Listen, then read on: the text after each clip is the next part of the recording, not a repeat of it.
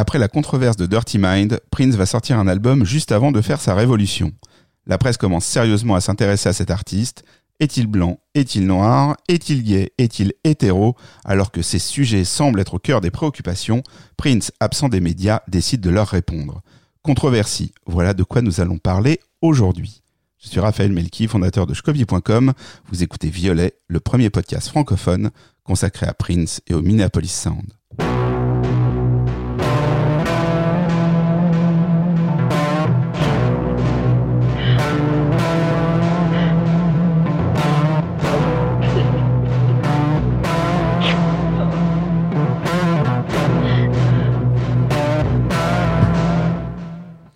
Bonjour messieurs. Bonjour. Je suis ravi de, de vous retrouver. Pierre Jacquet, euh, no- notre historien, Fred Dumény, euh, à l'exégèse des textes et Nicolas Gabé au décodage des albums. Euh, vous connaissez maintenant euh, l'équipe et aujourd'hui on va parler d'un disque qui, pour certains, il y a un peu débat, euh, marque le début de l'âge d'or de Prince. Vous savez que il est commun d'appeler euh, la période des années 80 avec les, grands disques euh, au milieu duquel il y a euh, Purple Rain et compagnie, l'âge d'or de Prince. Alors le marqueur, c'est souvent 1999, dont on parlera la, poche- prochaine fois, pardon. Mais euh, controversie, certains aiment bien le mettre comme euh, marquant un peu les prémices de tout ça. Rapidement, avant qu'on rentre dans le vif du sujet, controversie dans votre vie. Euh, controversie, bah, je suis désolé d'ennuyer les auditeurs. On va retourner avec en Italie. histoire, mais on va retourner en Italie avec mon quatrième vinyle. C'est le dernier. Après, Après, c'est euh, fini, après, c'est bon, on passe à- Après, euh, c'est bon. on est- Et non, les mecs, toujours la même histoire. Hein. ouais, c'est ça. En fait, Oh là là là. Donc voilà. Euh, Florence alors. Florence, Ouais, ouais, ouais, très belle ville. Je sais pas si vous connaissez. Si, si, si, Bon, si. ouais. Euh, Donc, bon, Voilà. donc, Donc, tu, euh, as vacances, découvert les, euh, tu as découvert les quatre albums de Prince Voilà. par un achat groupé. Euh, voilà. Il y avait un prix gros en Italie. Voilà. Tu as donc récupéré quatre albums, comme tu nous l'as déjà euh, souvent raconté. Et donc là, on est euh, sur euh, Controversie. Donc tu as découvert au même moment, en fait. Donc il n'y a pas de choc, il n'y a pas de rien. en fait. Non. Non, par contre, euh, je commence à comprendre certaines choses. Ah, Ah oui. bon. Il a fallu le temps quand même. Ah oui.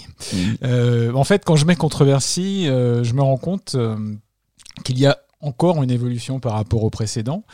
Et euh, c'est surtout l'album qui va marquer la transition qui va marquer la transition entre, on va dire, une instrumentation euh, plus, euh, plus organique, plus classique, vers quelque chose de beaucoup plus synthétique. Cette fois-ci, les boîtes à rythme sont mises à contribution, etc. Je ne veux pas mordre non plus sur le territoire de Nicolas. Mais, Merci, euh, merci Pierre. voilà.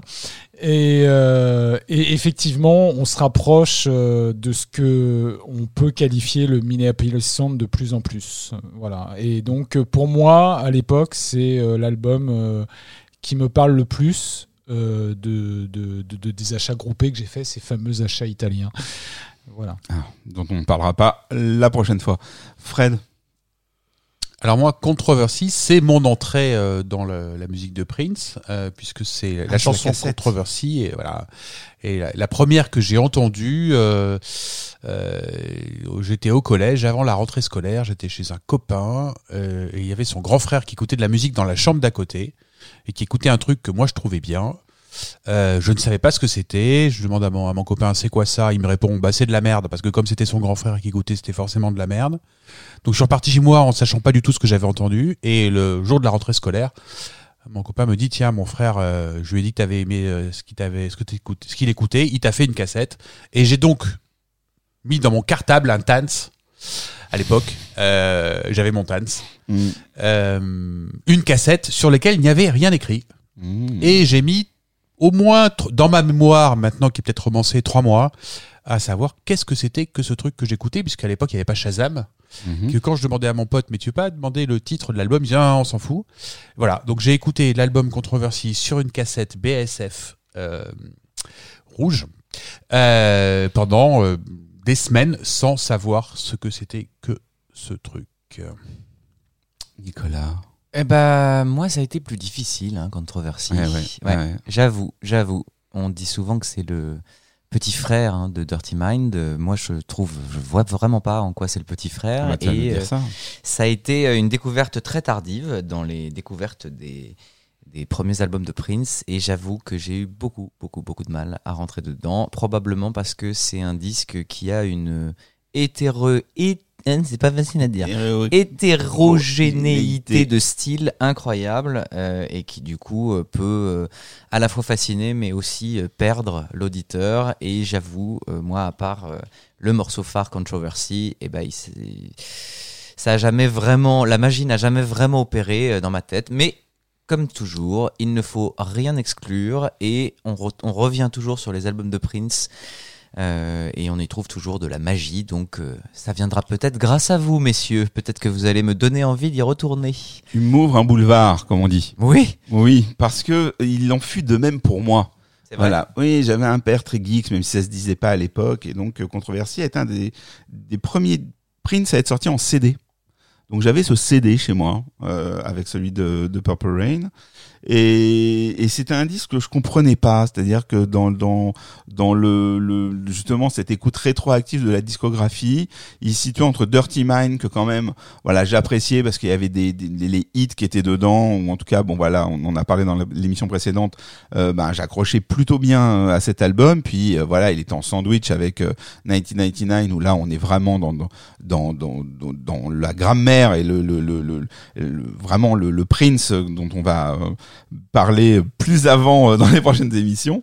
Et donc ce disque était en sandwich et pareil, je comprenais pas. euh, alors moi c'est l'inverse. Le, le, le, titre controversé, j'ai vraiment mis du temps à rentrer. Je le trouvais hyper long, trop répétitif, etc.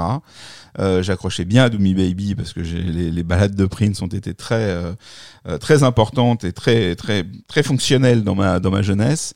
Et puis voilà, comme j'étais désarçonné par les morceaux qui sortaient des des du funk que j'attendais de retrouver. Donc pareil. Donc aujourd'hui, vous allez nous éclairer ça et nous donner du plaisir comme la dernière fois. Je le souhaite.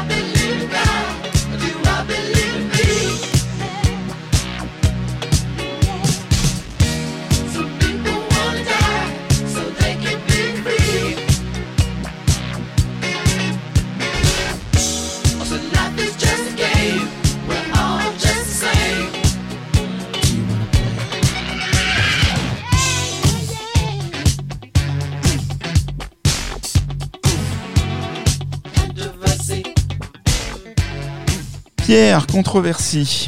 À quel moment, euh, comment ça se passe? Parle-nous de controversie. Est-ce que tu vas nous parler déjà? Est-ce que tu vas nous parler de controversie ou est-ce que tu vas d'abord nous parler d'autre chose? Je vais vous parler de controversie, mais je vais encore vous parler de ce fichu badge. que si vous avez suivi l'épisode précédent, le badge Rude Boy. Est-ce qu'il le garde, le petit euh, Prince, euh, entre Sur cette pochette couleur? Voilà, il le garde, il, il le revendique encore. C'est encore un mauvais garçon, une nouvelle fois. Et alors, par contre, là, il, il met de la couleur sur sa pochette. Il met de la couleur. La pochette n'est plus du tout en noir et blanc. Et la couleur qu'il choisit n'est pas anodine, puisque Mhm.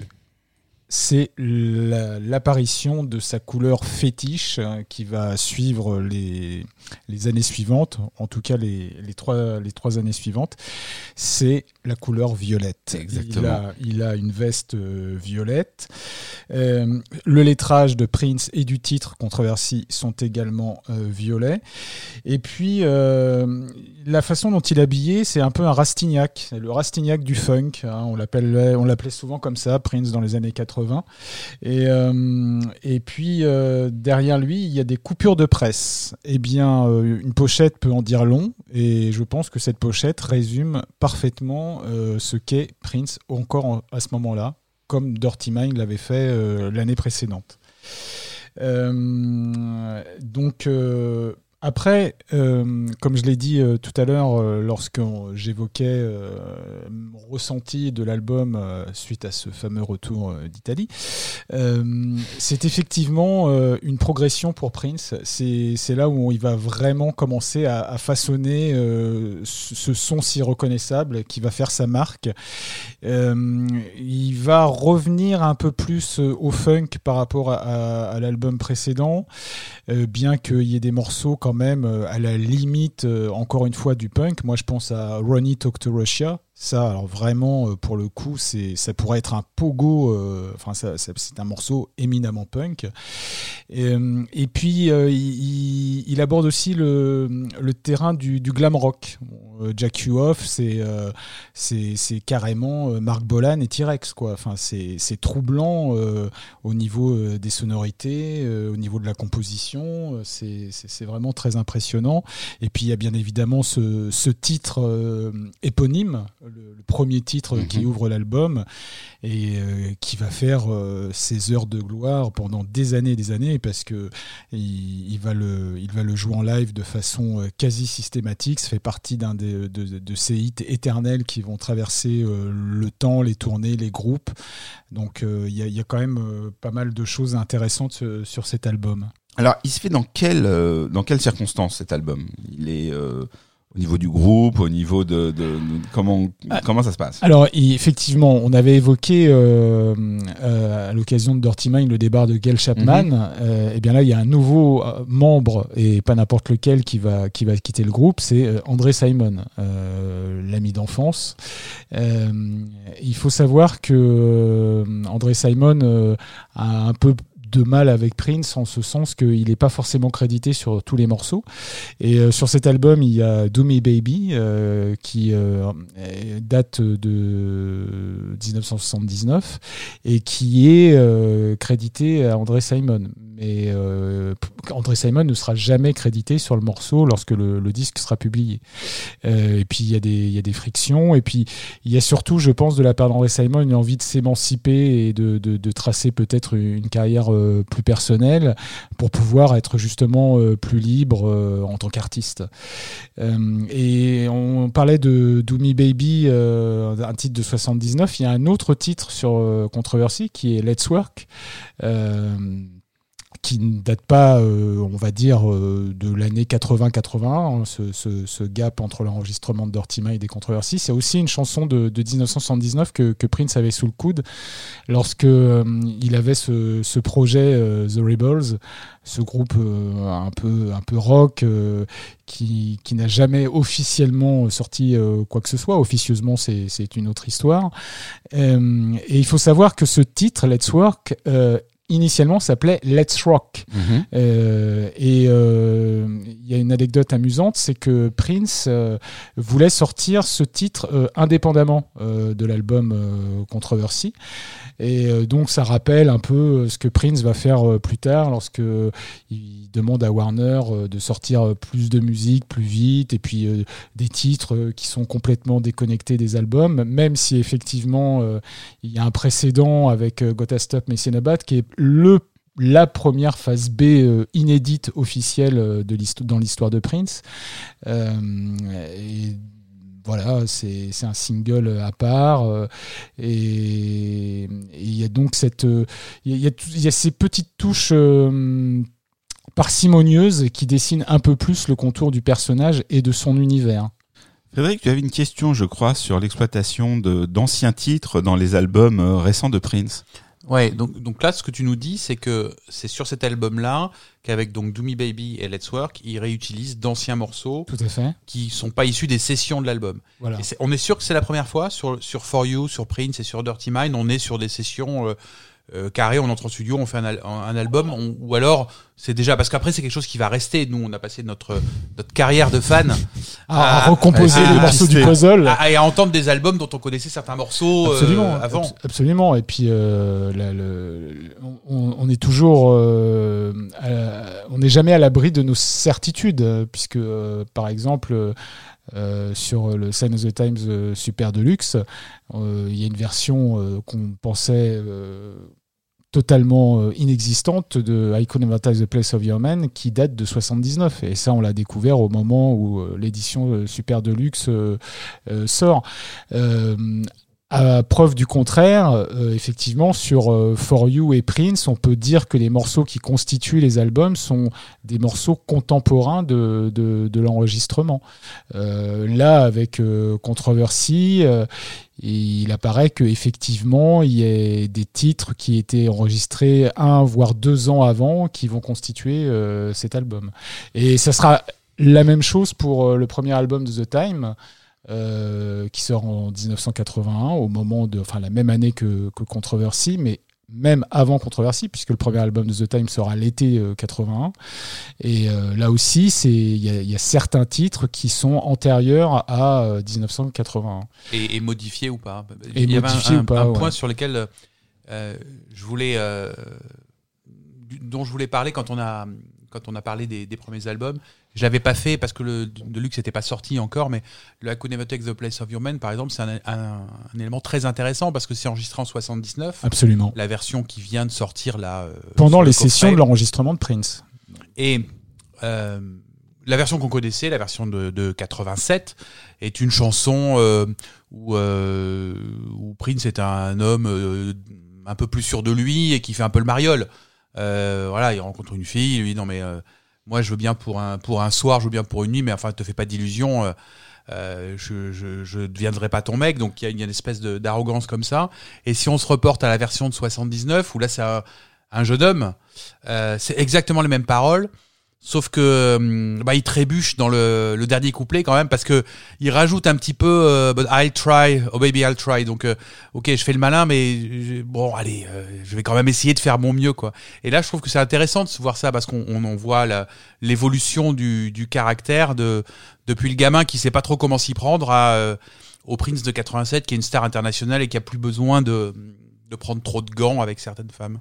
C'est très intéressant en fait ce que tu dis parce que euh, on sait euh, quand, Prince euh, enregistrait des disques et qu'il laissait de côté et qu'il ne sortait pas au, moment où il les composait, où il les enregistrait, il disait non, le public n'est pas encore prêt pour ça en fait.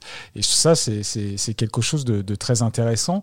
Et effectivement, le fait de sortir ces, titres ultérieurement, après coup, et qu'il les a enregistrés, ça lui permet effectivement de se dire c'est le bon moment pour les Mais c'est vrai, comme tu le dis, il reprend euh, ces morceaux à l'instant T et il en injecte euh, un aspect de sa personnalité qui n'était peut-être pas celui euh, qui était le sien lorsqu'il enregistrait les morceaux comme euh, il était comme c'est le comme c'est le cas pour I Could Never Take the Place of Your Man et, il faut savoir aussi que Controversy,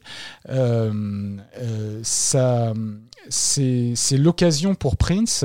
Alors, c'est vrai qu'il arrive à terme de son contrat initial avec euh, Warner, puisqu'il avait signé un contrat pour euh, trois albums. Donc là, c'est une nouvelle reconduction de contrat pour, pour Prince et Warner. Et peut-être euh, que dans ce contrat, il y avait dans la balance le fait qu'il puisse produire, qu'il puisse composer pour d'autres.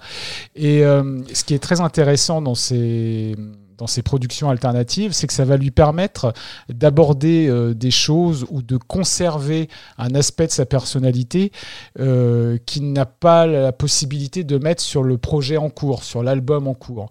Il y a d'une part Prince qui trace sa propre carrière, qui façonne sa propre carrière, qui, je pense, a une vista plus ou moins long terme de ce qu'il veut faire. Et à côté de ça, il ne faut pas abandonner euh, euh, le marché à la fois euh, du funk euh, et, et du public euh, afro-américain. C'est pour ça qu'il monte The Time. Et puis, il y a aussi l'autre groupe annexe qui va émerger à ce moment-là, c'est euh, Vanity Six, euh, qui à la base euh, devait s'appeler The Hookers. Sa rencontre avec Denise Matthews qui va devenir Vanity. Et, voilà, donc il se passe beaucoup, beaucoup de choses pour Prince à cette période. Il y a effectivement ce nouvel album qui constitue et qui complémente sa discographie en cours. Et puis il y a plein d'éléments comme ça qui font que, que oui, il est en train de créer son propre univers, sa propre cosmologie. Et ça, c'est aussi une période euh, très intéressante et très riche de ce point de vue-là. Alors effectivement, hein, tu, tu, tu parlais de l'ami d'enfance euh, qui, qui quitte l'écurie. Euh, Il y en a un donc qui apparaît. Tu l'as tu l'as dit à demi mot. Un, vieil ami euh, que à qui Prince va, va proposer un projet euh, qui s'appelle Maurice Day. Alors Prince a toujours voulu produire des gens. Hein, euh, dès 78, euh, euh, il, il envisageait de, de produire Swan Carwell, qui était euh, qui était proche de lui, mais hum, ça va vraiment se concrétiser avec euh, Maurice Day et The Time, donc dont tu vas nous parler euh, un petit peu. On fera sûrement un podcast spécialement pour les productions ou peut-être vraiment euh, Mm. sur The Time parce que c'est c'est une belle histoire. Et puis c'est un groupe important. C'est un groupe important et c'est un groupe important pour Prince, c'est même un groupe important tout court parce Absolument. que c'est vraiment un groupe qui a su euh, s'émanciper. Aux États-Unis, c'est un groupe. C'est un vrai groupe. C'est un vrai groupe Mm. et c'est c'est pas considéré comme un- comme une, une extension Exactement. de Prince. C'est vraiment un groupe à part entière.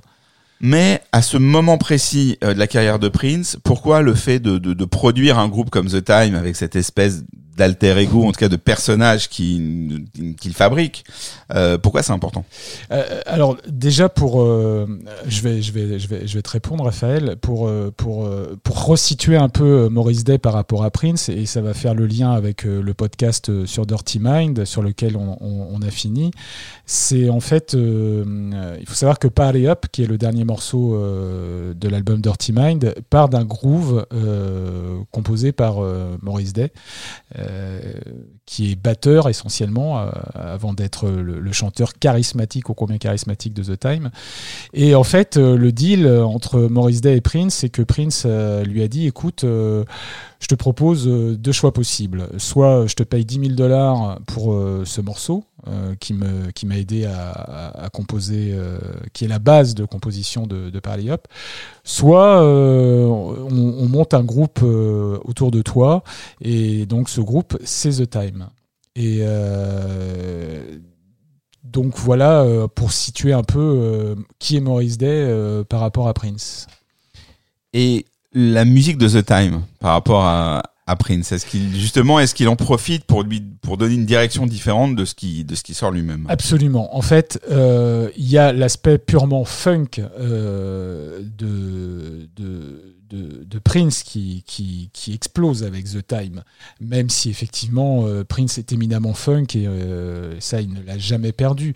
Mais il y a surtout euh, ce côté un peu comédie, Mhm. ce côté goofy, on va Mhm. dire, ce côté cartoon, ce côté pimp, Ouais, aussi, ce- côté purement black en fait d'une espèce de mythologie qui crée euh, au- autour de, Maurice Day. Je me rappelle d'une interview euh, que Prince avait donnée à Rolling Stone en 1985 et euh, qui avait été traduite en France dans le magazine, le feu magazine Starfix. C'était très intéressant que Starfix, qui était un magazine de cinéma, puisse acheter à Rolling Stone cette interview de Prince.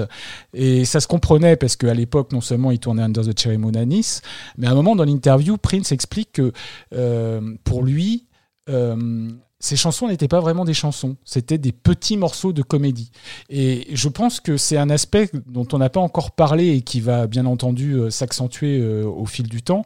C'est que quand on écoute les chansons de Prince, non seulement c'est très évocateur, mais c'est très visuel. Et on se rend compte qu'il a une idée de la construction musicale comme on concevrait un film en fait. Il y a, il y a ce, donc je pense que Frédéric ne, ne me contredira pas, il y a cet aspect storytelling, cette histoire, enfin on raconte des histoires à l'intérieur de la chanson, mais on les met en scène et on les illustre de façon euh, sonore ou avec des couleurs. Ça, on, on en parlait hors podcast et je pense qu'on en, on reviendra dessus On à reviendra partir sur les de, couleurs, de c'est 99. c'est impératif. Voilà. Et euh, donc voilà, il y a cet, il y a cet aspect-là, il y a cet aspect un peu euh, éminemment cinématographique chez Prince. Et de toute façon, je pense que ce qui n'a pas encore été dit jusqu'à présent, c'est que Prince, euh, c'est un personnage créé par lui en fait. Euh, c'est lui, évi- évidemment, au pro- profond de son être, c'est lui, mais c'est un personnage euh, au même titre que les plus grandes stars que sont par exemple Michael Jackson ou Madonna. Ce sont des personnages. Il crée un personnage en plus de ça. Et lui, il va encore plus loin. Il crée non seulement un personnage, mais il crée un univers. Et, et- et- c'est passionnant. C'est passionnant. Et, que ce soit dans ses paroles, dans la musique, euh, dans les productions, euh, dans son art, dans, tout ce qu'il va entreprendre, il ne va avoir euh, qu'une en- qu'une envie, en- c'est de consolider cet univers.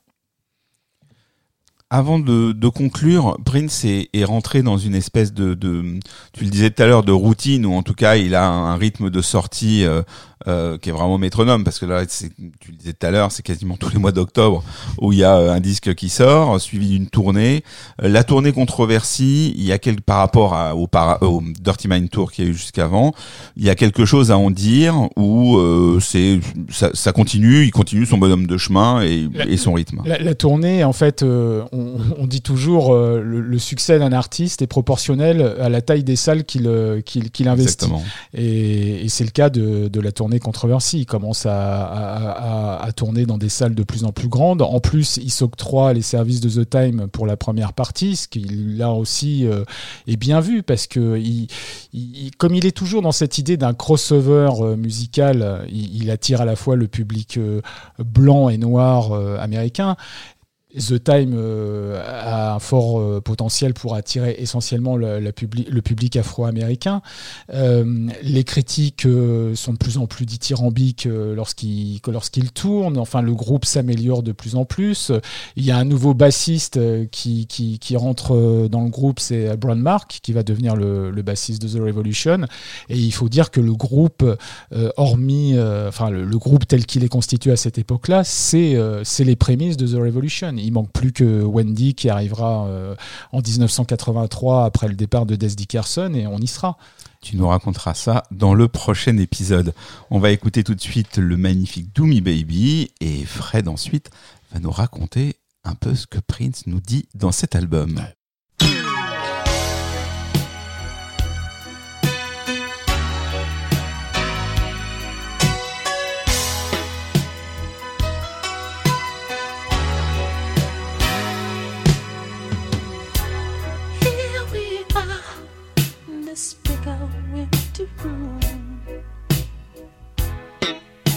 Staring each other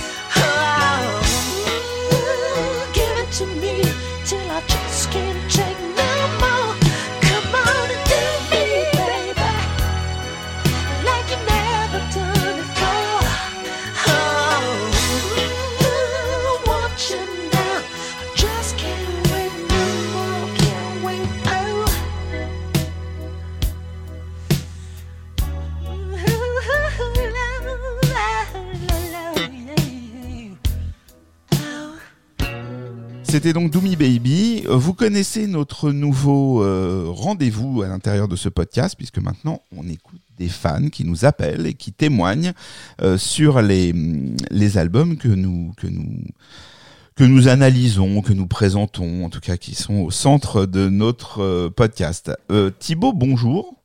Bonjour. Tu nous entends Nous Ouais, je entends très bien.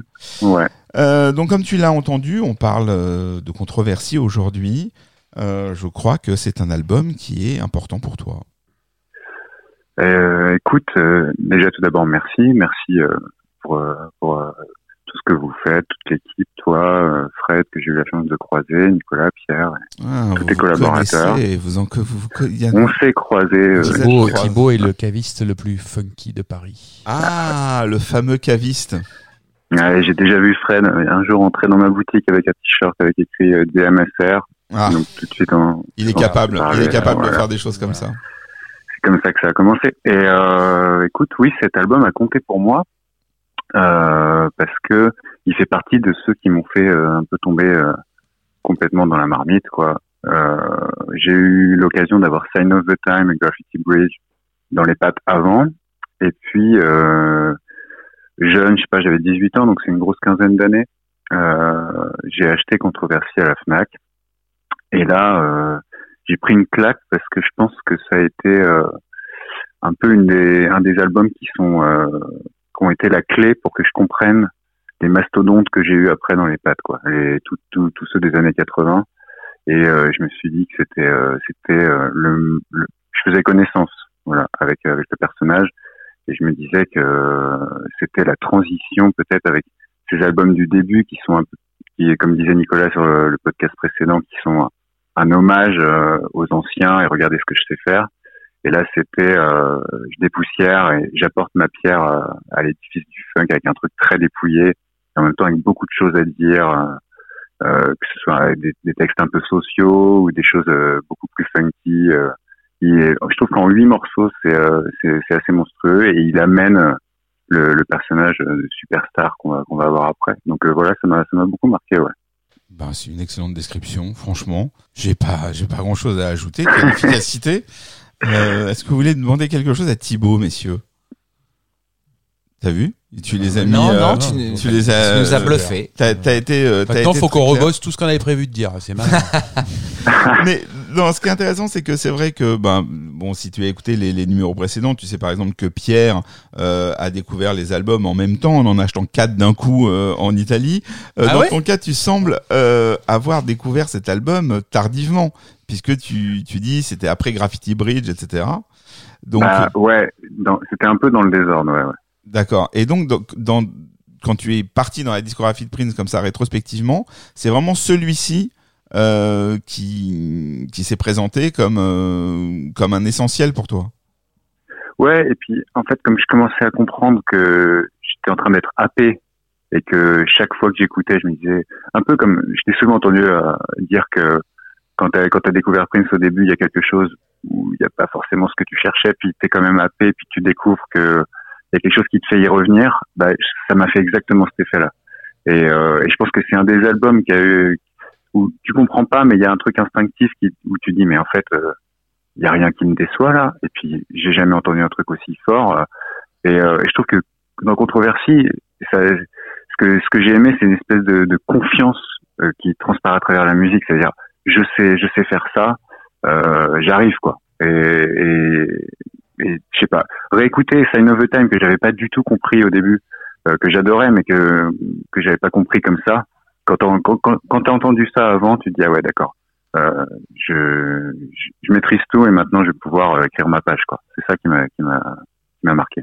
Thibaut, merci beaucoup. Surtout que tu as employé un mot qui a dû résonner ici auprès de tout le monde. Nous avons été happés. C'est exactement euh, ce que l'on a vécu à différents moments, mais euh, pour le même artiste. Merci beaucoup. Merci. Merci Bah, Thibaut. Merci, Thibaut. Merci à toi, merci à tous. Bonne continuation. Ciao.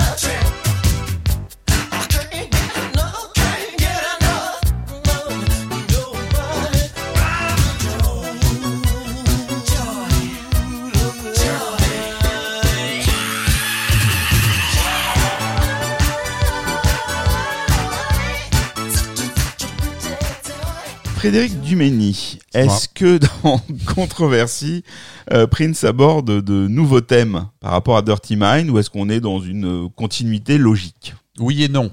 Euh, on est dans la continuité. Donc euh, sur sur controversie, il, il enfonce le clou de je suis ancré dans dans le monde tel qu'il est. Ronnie Talk to Russia. Pour le coup là, au sens littéral euh, contre le- l'escalade euh, nucléaire. Euh, et puis euh, d'autres, j'y reviendrai un peu. L'utilisation du sexe comme vecteur de libération. Le morceau Sexuality ne dit que ça et le dit plusieurs fois de plein de manières différentes. Let your body be free. Voilà, votre liberté passe par le fait d'assumer votre sexualité et ça va même un peu au-delà. Juste avant, euh, tu passais euh, Do Me Baby, balade, chanson d'amour, etc., etc. C'est un peu plus compliqué que chanson d'amour, euh, Do Me Baby, parce que encore une fois, euh, c'est une chanson de sexe,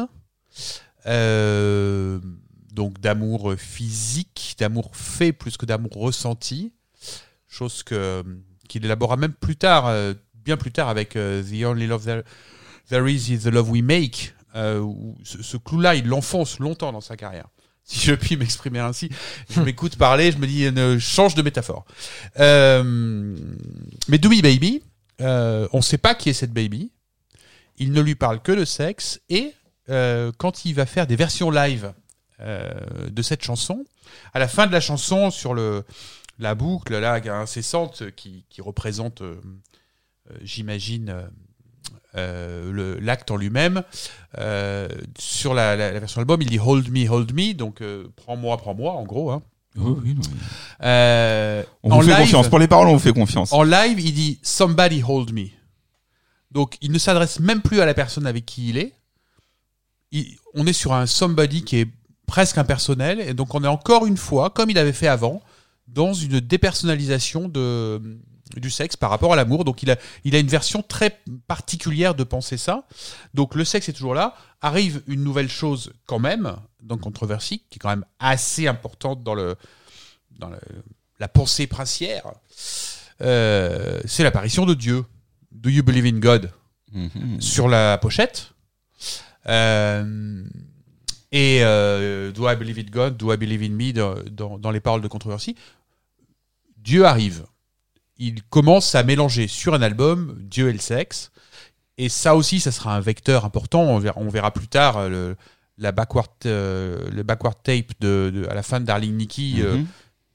qui ne parle que de Dieu et pour le coup là le, le moment le point nodal de du mélange de, de, de Dieu et du sexe. Mais voilà, l'arrivée de Dieu et euh, l'utilisation même de l'image biblique sur le morceau Annie-Christian, euh, sur lequel je peux peut-être passer juste un, tout petit peu de temps. Annie-Christian euh, raconte l'histoire d'une femme qui s'appelle Annie Christian ou Annie chrétienne, euh, mais euh, la prononciation Annie Christian, Annie Christ, Antéchrist.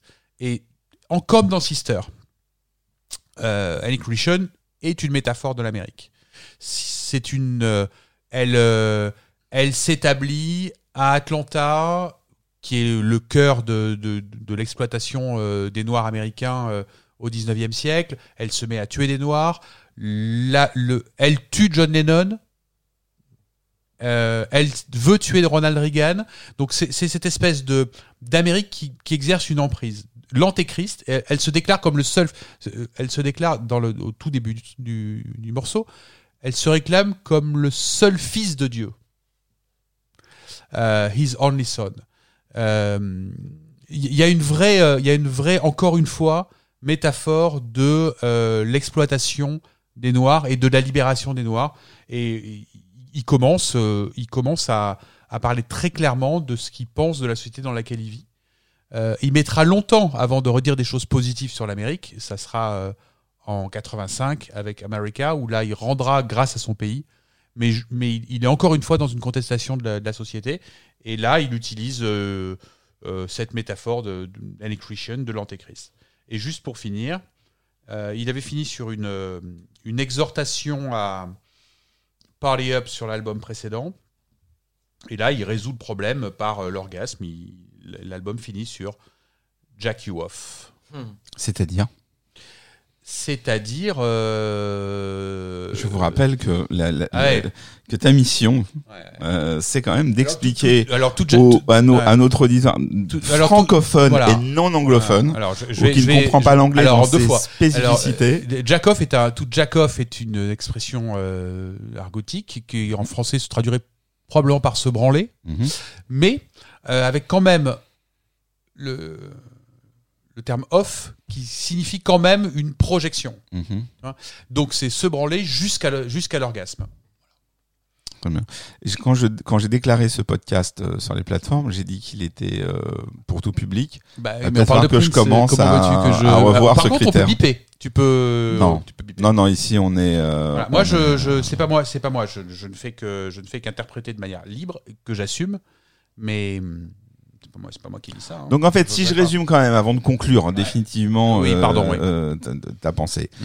euh, beaucoup de gens, notamment euh, lorsque Sunny of the Time est sorti, on a dit ah enfin Prince s'exprime un peu euh, sur euh, des faits, etc., sur son époque, et puis on a souvent mis controversie comme l'album qui avait débuté où Prince avait commencé à s'interroger là-dessus. En fait, avec le, le podcast précédent sur Dirty Mind, tu dis qu'en fait ça commence réellement dès Dirty Mind, qui est euh, En 80, éminemment dans une politique. interview à propos de Dirty Mind, il dit tout ce que je raconte est vrai. D'accord. Donc éminemment politique à partir de Dirty Mind et il continue en fait dans controversie Et après, de ça manière se assez dilue. naturelle et ça se dilue Ça après. se dilue après. Mais euh, ces deux albums-là sont un postulat d'un homme de 25 ans euh, qui n'aime pas le monde dans lequel il vit et qui pense qu'il va le changer. D'accord. Donc Pierre voit les prémices de ce qui va suivre avec le début du Minneapolis Sound. Toi, tu vois la suite de de, de Dirty Mind au niveau parole. On est vraiment dans un album de transition. Sur 1999, c- ça sera moins marquant. Exactement. Voilà. C'est pour ça que voilà. un côté apocalyptique, mais le côté politique sera moins fort. On est sur ce disque de transition. On va voir euh, tout de suite avec Nicolas si transition il y a ou si nous avons une interprétation encore différente.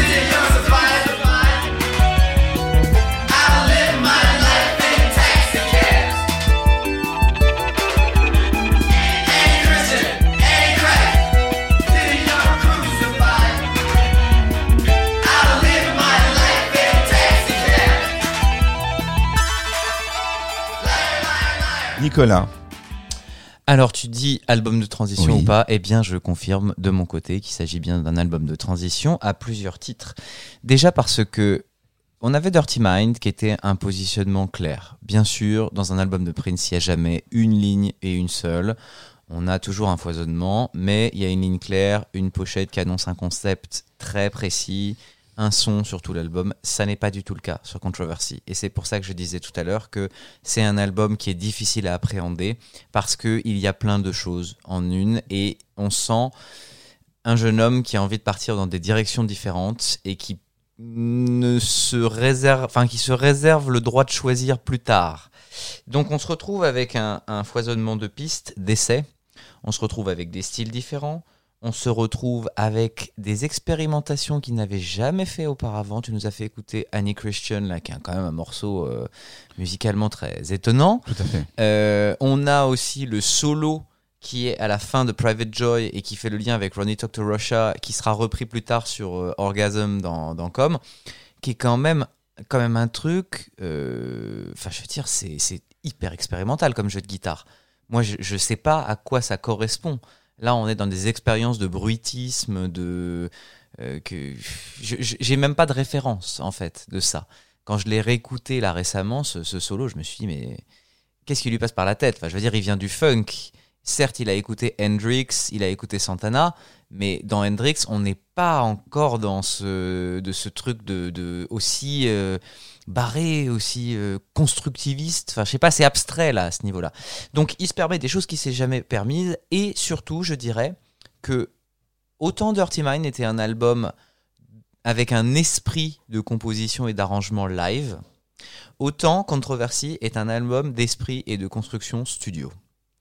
Et que c'est génial, en fait, on a fait plein de parallèles avec Sign of the Times. Peut-être parce que c'est le contexte de l'enregistrement de l'émission. Et c'est ce que tout à l'heure l'auditeur nous, disait. Euh, Effectivement, en fait, il y a, euh, il doit y avoir un parallèle entre ces deux albums à la fois en, en termes de thème, de thématique, mais aussi d'esprit, de d'expérimentation, de foisonnement et de, de de je suis en studio et je ne m'interdis aucune piste. Donc ça, c'est vraiment très important pour comprendre ce, ce- cet album. Après, moi, je vous dirais une petite chose quand même qui n'a pas encore été dite, mais ça, c'est d'un point de vue très musical. C'est le premier album où il y a les Ah C'est la première fois que ça arrive dans la carrière de Prince et ça définit quand même des, des choses euh, importantes pour tout fan. Euh, les oh oui, oh, oh, oh, ça sera pour plus tard. Mais le ah, oh, ah, ça y est, on y est. Moi, je vous avais dit, le premier album qui m'a fait rentrer dans l'œuvre de Prince, c'était Love Sexy, et ça commence par Ah Voilà. Donc, euh, bah, j'ai découvert l'archéologie de, de, ce premier plaisir euh, dans, dans cet album.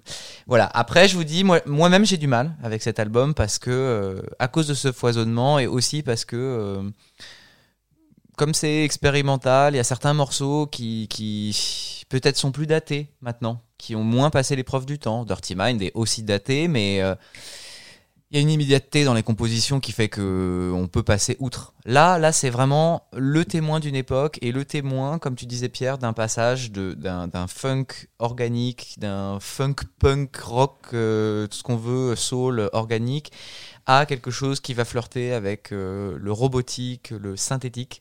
Et on est vraiment sur la, sur la phase de transition. C'est pour ça que j'ai choisi de vous faire donc une sorte de petite euh, euh, leçon de musicologie sur le rythme. Et je vais le faire sur deux, deux passages. Et donc, euh, tu avais quelque chose à, à me dire, cher Rafi? Ah non, non, Tu n'avais pas de j'écoute. questions? Ah non, non, les, les, les grands yeux que je te fais, c'est, ce sont des yeux écarquillés devant, Ah euh, devant ta prose. Alors, eh bien, dans ces cas-là, nous allons parler de rythme et parce que c'est le premier album où on a la boîte à rythme qui est aussi présente.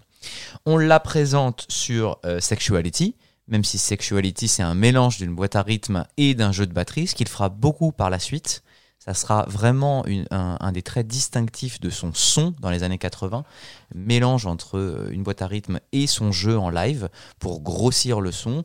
Même en live dans les concerts euh, des 82-84, il va mélanger la boîte à rythme et le batteur en live. Comme ça, ça grossit l'ensemble. En même temps, ça donne un côté technoisant. Donc, euh, il y a Sexuality, il y a le Honey Christian que tu nous as fait écouter évidemment, et il y a Private Joy. Et Private Joy, c'est quelque chose de très très très important parce que d'après ce que j'ai pu lire, c'est le dans c'est l'un des c'est vraiment l'un des premiers morceaux officiellement qu'on connaît où il s'est dit OK, j'utilise une boîte à rythme pour faire ma compo.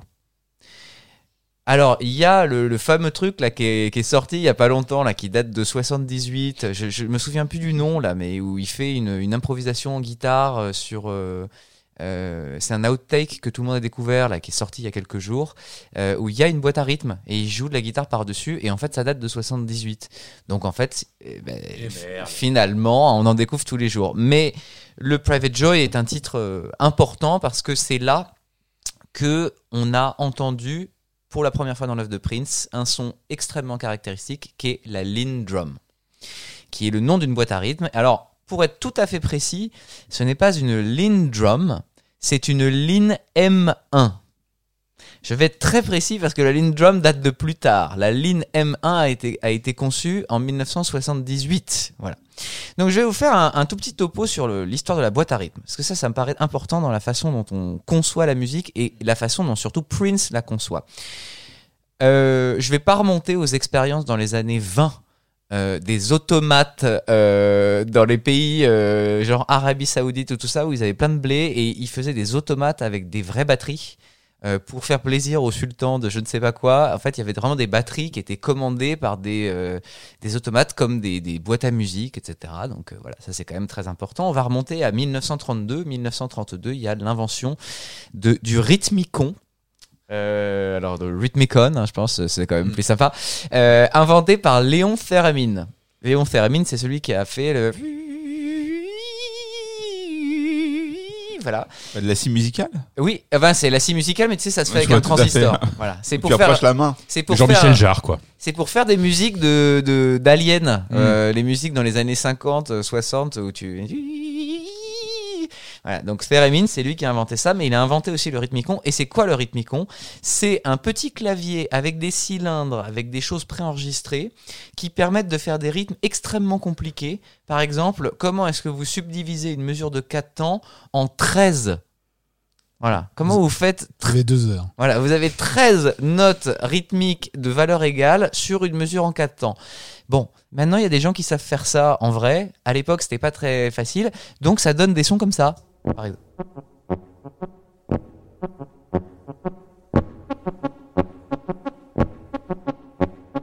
Vous voyez? En fait, on peut ajouter en, appuyant sur des touches, on ajoute des rythmes, des polyrythmés. Ça se superpose et on n'est pas obligé de. C'est déjà les prémices de Jean-Michel Jarre. hein. 1932, ça. hein. Voilà. Alors évidemment, vous entendez des notes, mais à l'époque, c'était déjà considéré comme ce qu'on appelle une drum machine. Donc c'est vraiment l'ancêtre. 1932 hein, quand même.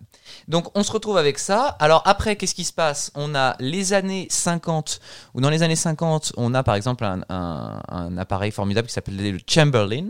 Alors ça, c'est des gros transistors où en fait on a vraiment enregistré des batteurs en studio et on en a fait des loops. C'est-à-dire qu'en fait, il y a des bandes magnétiques qui tournent en, cycle et donc c'est des vrais patterns de batterie qui ont été joués et ça permet par exemple aux orchestres qui euh, ne, se font pas payer assez euh, pour les mariages de ramener leurs transistors et de ne pas ramener le batteur, ce qui pose beaucoup de problèmes aux syndicats, visiblement de, musiciens en Amérique, mais ça permet de faire ça. Et ça sonne comme ça, par exemple.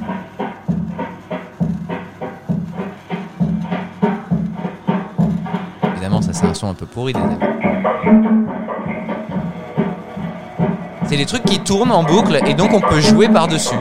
Voilà. Mais c'était aussi une drum machine. Dès ces années-là, on cherchait à comment ne pas payer les musiciens. Exactement, c'est ça. Et Ah, voilà. Maintenant, juste, on les paye plus. Ah bah maintenant on fait Spotify. Ouais, ça. Comme ça, c'est très facile. Exactement. Alors, milieu des années 60, là, on continue à se perfectionner. On garde toujours l'idée des boucles, des tape loops, comme on dit, mais on miniaturise et c'est là qu'on, on- ça se démocratise tellement qu'en fait, on peut intégrer ça à des orgues personnels que tout le monde a euh, chez soi ou dans les églises et ça donne des sons absolument d'une modernité et, et d'une kitscherie incroyable, comme ça, par exemple.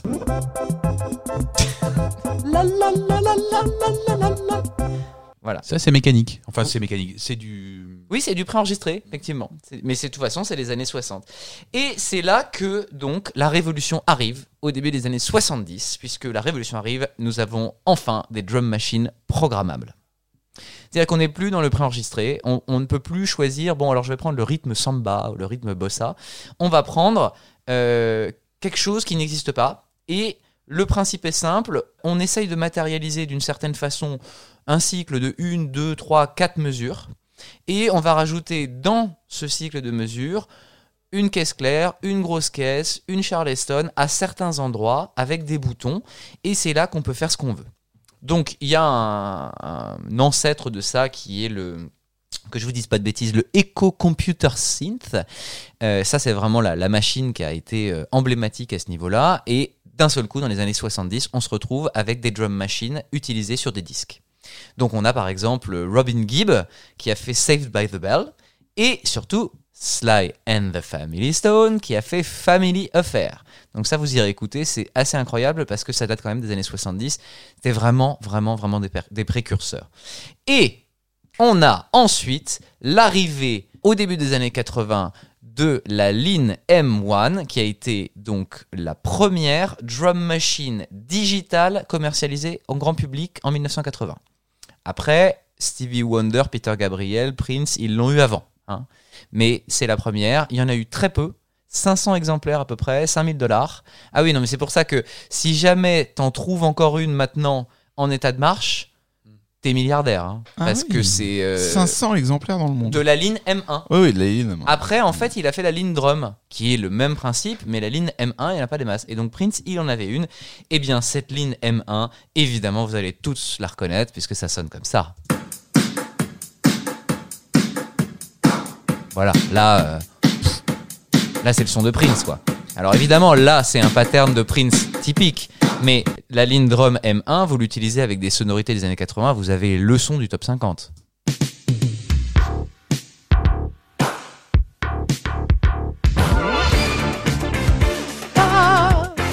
Marc Toesca est avec nous là. Voilà, donc ça c'est la ligne drum M1. Ça, c'est la ligne drum M1 de, de Vincent Lagaffe, c'est ça? Oui, c'est ça. Exactement. Et alors, qu'est-ce qui s'est dit au départ, euh, l'inventeur de cette ligne M1 qui s'appelle Roger Lynn, enfin Roger Lynn En fait, c'est un guitariste qui en avait marre parce qu'il trouvait que toutes les drum machines. batteurs. C'est le batteur et le bassiste. Il en pouvait chier tous ces mecs avec Ah ben, rythmique, c'est ça, et puis surtout, Ouais. il en avait marre des batteurs, il en avait marre des drum machines qui faisaient de la samba. Donc il s'est dit, Pff, ça suffit, euh, moi je suis un rocker, je veux un truc qui, qui pulse. Donc il a eu l'idée de faire quelque chose qui n'existait pas, il voulait une drum machine qui sonne comme une vraie batterie. Et là, il y a le claviériste de Toto, Steve Porcaro, qui lui a dit, mais tu n'as qu'à sampler des vraies batteries de manière digitale, et non pas avec des loops magnétiques.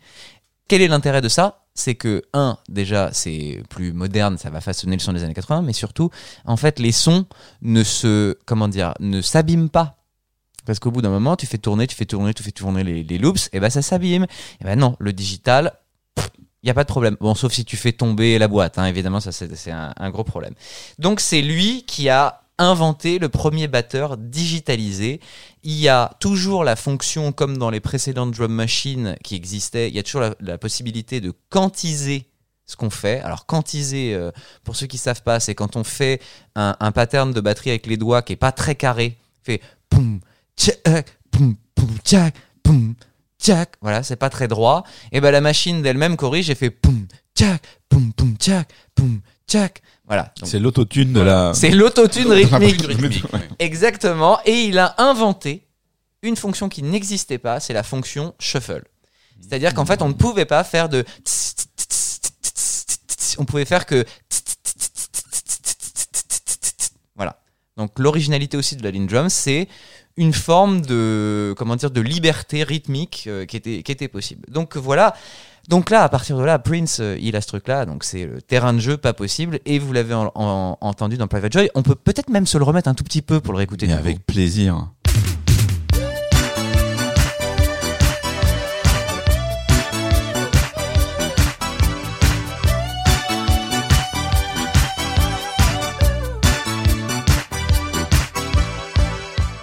Donc voilà, là vous entendez vraiment le morceau avec ce son très très très caractéristique qui va devenir sa marque de fabrique et qui va influencer toutes les années 80 parce qu'on va aimer ce son synthétique, on va aimer ce, ces gros sons de batterie très processés et voilà, donc c'est vraiment euh, assez définitif et c'est là qu'on voit le génie du mec, c'est parce que même sur un titre où il n'y a pas de vraie batterie, il arrive à faire un truc dansant et groovy. Et c'est pas si simple, hein, parce que euh, pour faire quelque chose de dansant sur du bah c'est pas facile. Ce qu'il faut, c'est un riff de synthé qui est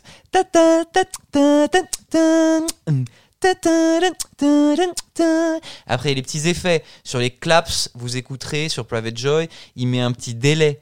C'est-à-dire qu'en fait, ça ra- comment dire, c'est comme si ça ralentissait un petit peu le claps pour pas que ça soit pile pile pile sur la grille rythmique et que ça fasse pas trop robot. Donc c'est des petits effets qui font ça. Lui, il a la vista de je peux arriver à faire danser les machines. Donc c'est ça. Et puisqu'on parle de rythme, je voulais vous faire un petit cadeau pour finir ma partie. Petit Oh. cadeau, c'est ceci. C'est pas l'original, c'est une recréation, mais j'ai la possibilité de vous faire écouter track par track. Donc par exemple là, je n'ai, je vais vous faire écouter que la batterie. Donc là, le morceau part normalement. Et là, je vais vous faire écouter que la batterie. Billie Jean. Et c'est là ce que je vous disais tout à l'heure. Vous avez vu, là, il y a juste boum, tchac, boum, tchac, boum, tchac, et une, une Charleston qui fait. Le style de jeu de batterie de Prince, c'est vraiment ça. Hein. Il fait pas les trucs très compliqués, hein, souvent. C'est toujours ça. Mais faut que ça groove. C'est pas euh, qui, qui. On sent le mec qui bouge de gauche à droite là. On sent le mec qui, derrière sa batterie, s'éclate à faire un truc super simple. Maintenant, il va rajouter quand même quelque chose. Il va rajouter une petite percu de temps en temps qui va donner de l'énergie. Voilà, vous l'entendez ce truc-là? Caractéristique.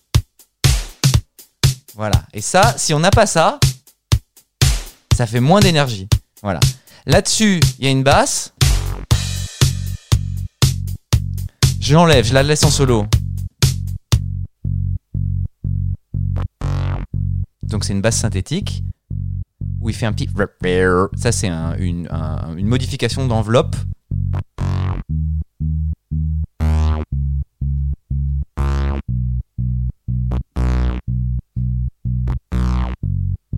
Très simple. Mais ça suffit. Parce que quand on le remet avec. Donc ça c'est la base rythmique. Là-dessus, on va rajouter évidemment une sublime guitare funky. Ah bah non, on va le remettre sur le funk quand même. Voilà. Le funk, c'est parti. Avec la batterie.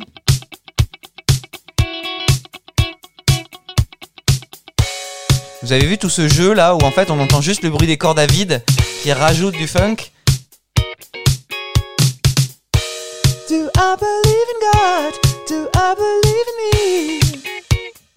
Voilà, et là-dessus, gros synthé.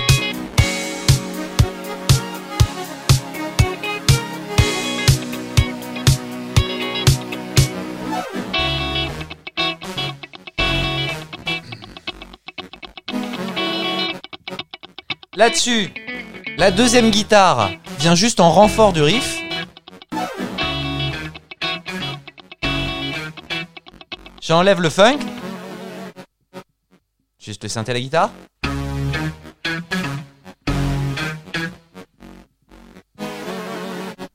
Je remets tout. Sans la basse. Avec. Et la guitare funk. Et là, sur le refrain, Do I believe in God? Il rajoute un petit piano électrique dans les aigus.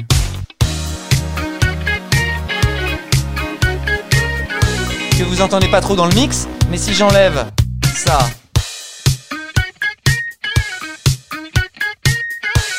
Je vais même le mettre plus fort si je peux.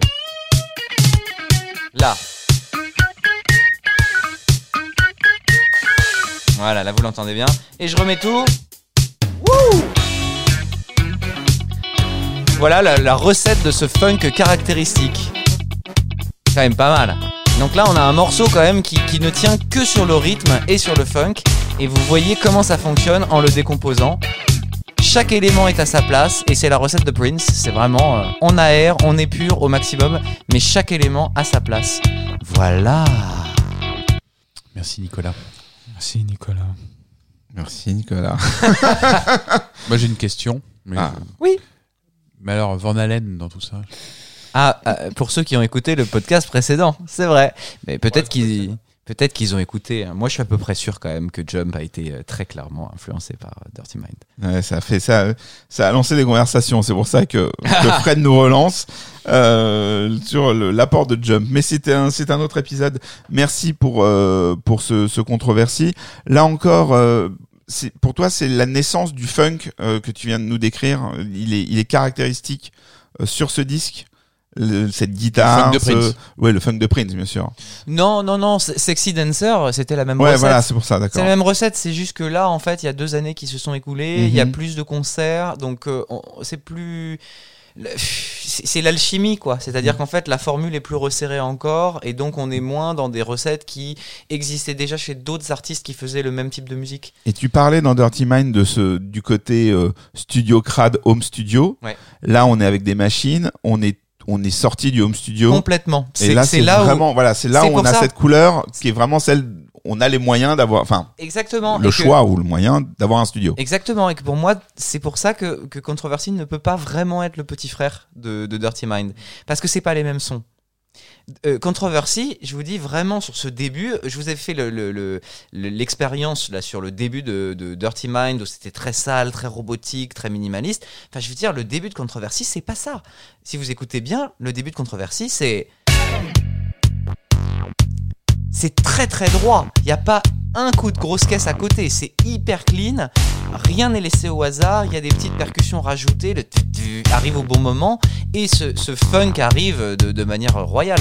Donc, euh, c'est- pas du tout la même optique. Et je pense que c'est pas, c'est pas, euh, c'est fait exprès. C'est-à-dire qu'en fait, on dit, on est dans la continuité. Je prends un morceau, des morceaux qui se ressemblent en ouverture de mes, de mes disques, mais je vous montre que là maintenant, euh, je me suis rhabillé, je me suis mis une petite cravate. J'ai le même impair, mais Mhm. je suis quand même plus classe. Voilà. Et d'ailleurs, euh, je voulais rajouter un truc sur la pochette, comme ça, avant qu'on s'en aille.